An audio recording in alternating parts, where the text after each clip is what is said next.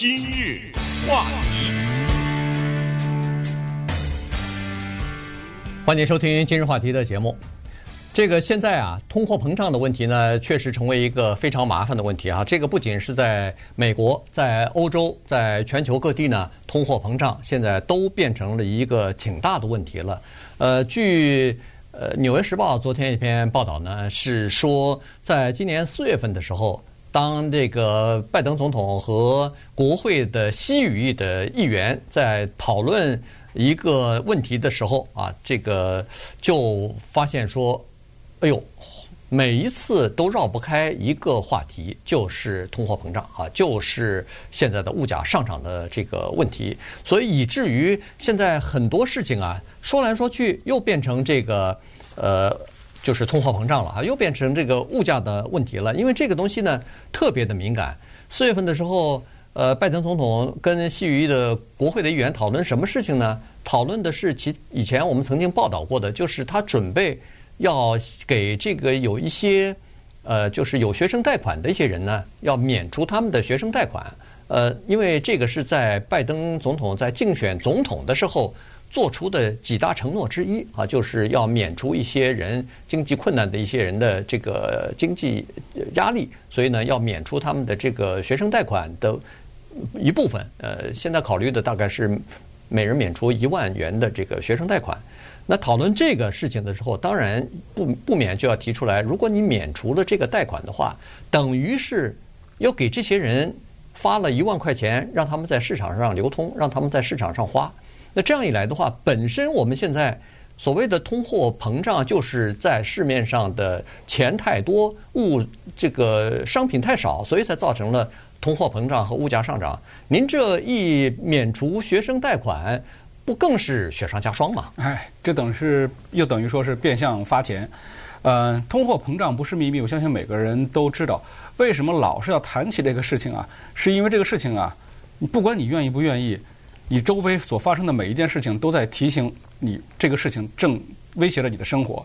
我我早上起来加个油，哎，感觉到哎，油价又贵了。中午去买个饭，哎呀，便当又涨了。晚上回家看信用卡账单，哎，又比去年或者是上个月又多花了多少钱。所以这些事情啊，不断的在敲击我的神经，让我觉得这个通货膨胀啊。没有办法躲避，所以任何事情都会谈到这个。那么我们看一些数据啊，也知道，在过去的一年里，就是呃，二零二一年到呃二零二二年的第一个季度啊，我们的实际通货膨胀率是百分之八点三。这个是一个什么概念啊？二零一五年到二零二二年这五年之间，每一年的通货膨胀率是百分之一点六。所以这五年来这么一点一点的增长，那还要说我们的工资，很多公司都有这样的政策，它的工资呢是每年都要根据通货膨胀率来调涨的。可是今年是非常明显的，工资的这个调涨率绝对的小于这个通货膨胀率。对于绝大部分的人来说啊，呃，还有人预估说，二零二二年过去了以后呢，这一年可能通货膨胀率是百分之四点七，这两年加起来这个通货膨胀率双位数字已经是非常可怕的一个现象了。同时，另外一个让我们担心的就是美国在二零二二年的 GDP 的统计啊，第一季度已经，呃，虽然是数字上是升升是升高了，但是如果跟这个通货膨胀率比起来的话啊，第一季度的这个 GDP 其实下降了百分之一点五，而且还有可能第二季度继续下降。如果两个季度 GDP 持续下降的话，那就出现了什么？美国这个经济衰退。同时，美国的这个民间消费啊也在有变化，呃，说是。这个第一季度呃增长了百分之三点七，但是民间的投资明显的降低了百分之八点五。呃，政府知道不知道这个事情？知道的。这个拜登总统可以在开会的时候，这个或者说是忘了关麦克风的时候说：“哎呀，通货膨胀越高越好。”但实际上这只是一句气话。嗯、高通货膨胀会严重的恶化民主党和现在政府的选情，而也有这个机密的备忘录通知拜登政府。高通货膨胀会导致选情吃紧，但是我觉得啊，拜登政府这和民主党似乎在这个目前啊没有什么太好的选择，因为他们在前一段时间首先要应对的是疫情期间不要出现经济崩盘，啊、这一点他们是达到了，但是后面的烂摊子恐怕还要一点一点的收拾。对，呃，这个你可以看得出来哈，他们呃民主党的政府呢现在基本上是在淡化这个通货膨胀或者是物价上涨哈，呃，在。呃，你随着这个物价上涨和通货膨胀越来越严重，变得越来越普及呢，这个说法和解释呢就开始出现呃改变啊。你比如说最早的时候，在通货膨胀刚冒头的时候，大家刚刚意识到可能会出现通货膨胀、物价上涨的时候，呃，那时候的说法是哦，这个通货膨胀是叫做临时性的，短期之内就可以克服啊。然后过了几个月之后，不断的一些经济数据出来。表示这个通货膨胀已经不容小觑了，已经干涉到或者涉及到我们每个人的生活和花费的时候呢，这时候就又开始有不同的这个说法了哈，就说哦，这个通货膨胀它的原因主要是两个方面，一方面是疫情啊造成的通货膨胀，第二呢就是因为疫情所造成的。叫做供应链的出现了各种各样的瓶颈，然后呃这个供货不顺畅，所以于是就造成了货物的紧张，或者说商品价格的上涨啊。所以呢，这是当时的说法，但是呢，他忽略了或者是淡化了另外的一个做法，呃，一个非常重要的因素就是实际上这个。通货膨胀，刚才我们说过是供需方面出现的问题啊，这个平衡给打破了。也就是说，市面上的钱太多，追逐的商品又太少，所以才造成这个问题。当然，供应链的瓶颈是会有一些问题，但是在供应、在需求方面、在需求面方面、在人们的花费的意愿方面，它也出现问题。就是说，人们有钱，钱多了，他想花。所以这钱多是怎么回事呢？就和刚才于浩说的这个，在疫情期间，政府大量的发钱，第一是直接寄支票啊，第二呢就是呃增加这个失业不呃这个保障金或者失业金的这个领取，然后各种各样的优惠的政策等等啊，给中小企业呃补贴啊等等。当然，在疫情一开始的时候，为了呃这个抑制民众的恐慌情绪，因为我们都知道，在我们现在还记得呢，在二零二零年三四月份的时候，那个时候大家。简直是惊慌的不得了哈！公司也是说坏了坏了，这个疫情来了以后，居家令一开始市面上全部冷冷清清，很多人失去马上失去工作，很多呃机构啊，很多这个呃公司什么的工厂也马上停产什么的，所以当时政府发这个钱是有它的必要的，呃，但是它同时是有这个副作用的，这一点你不能否认呐。嗯。呃，政府对高通膨的这个回应啊，说句实话，很难让我满意。呃，除了像刚才说的这个呃什么暂时现象等等啊，政府还有一系列的举动。呃，还有这个声音放出来说，高通膨现象呢是一个全球性的，所以呢，美国还没那么差。还有就是找人背锅。前段时间这个财政部长耶伦不是出来了吗？说啊，我对这个通货膨胀的呃预判呢是有错误的。还有呢，拜登也说了，哎，美联储也负责任呢。美联储是一个单独的机构，我并不愿意干涉它。啊、当然了，呃，中国和俄罗斯这个肯定会躺枪的。啊、但是耶伦也说了，七月份这个关税到期了，那么。我们会对中国的关税进行重置，这个词儿觉得用的非常有意思啊。重置就是也没说到底会呃取消呢，还是会增加，肯定会重新考虑了。对，现在在、啊、在讨论呢。对，对，说是不符合这个美国现在的战略，就是说我们以前的政策呢和现在呢有变化了，那政策这个手段呢要进行改变。还有呢就是找故事，继续画大饼。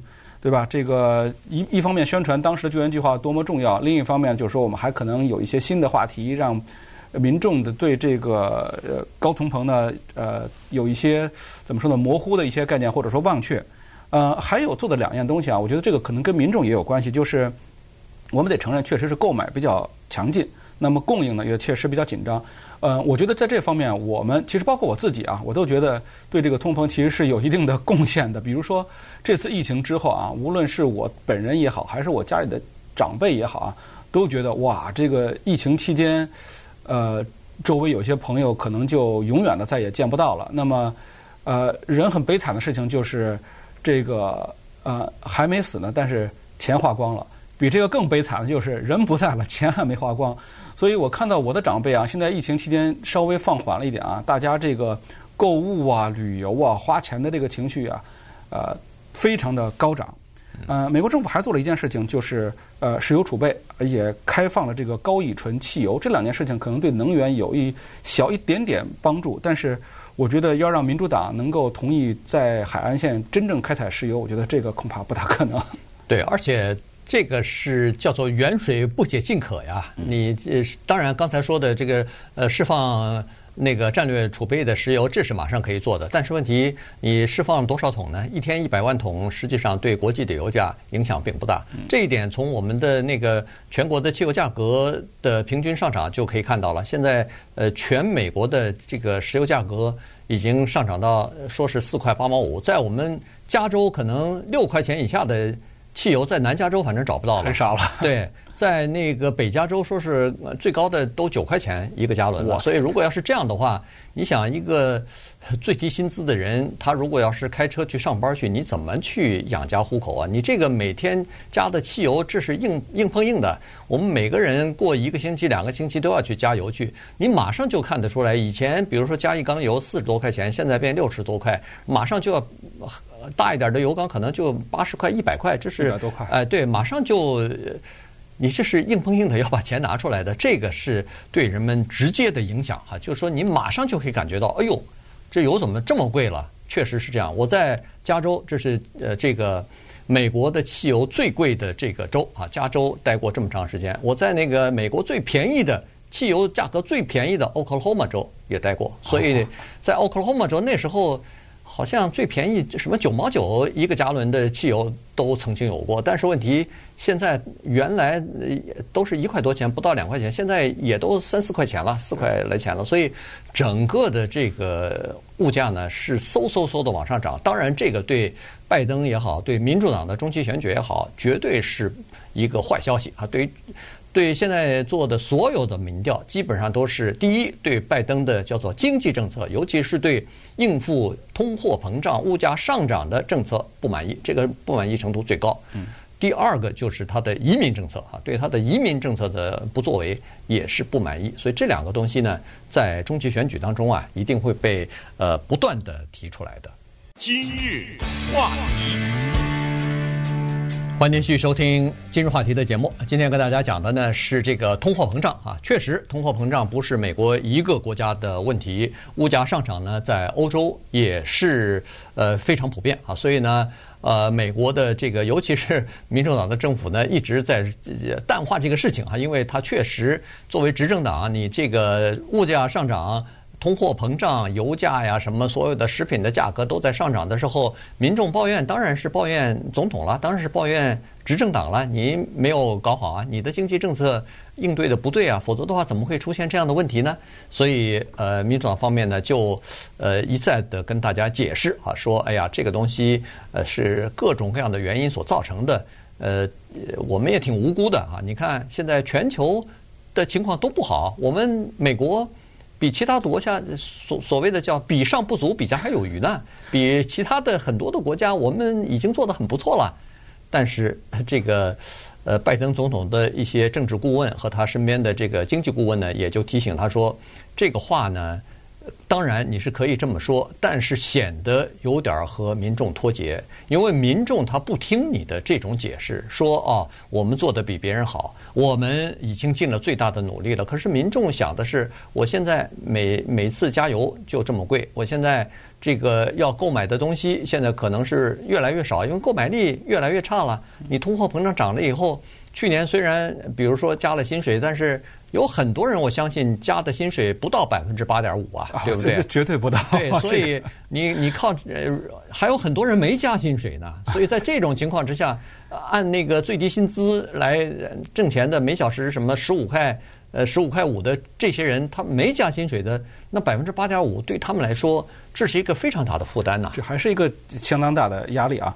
嗯，可能有些民众也说了，多多少少大家都了解一点经济啊，呃。这个打击通膨的手段其实有那么几招是非常呃明显的，但是它的副作用啊太可怕了。呃，其中有一项就是增加了政府还债的负担。记住啊，政府也是借很多很多钱的。第二个呢，就是会诱发经济衰退。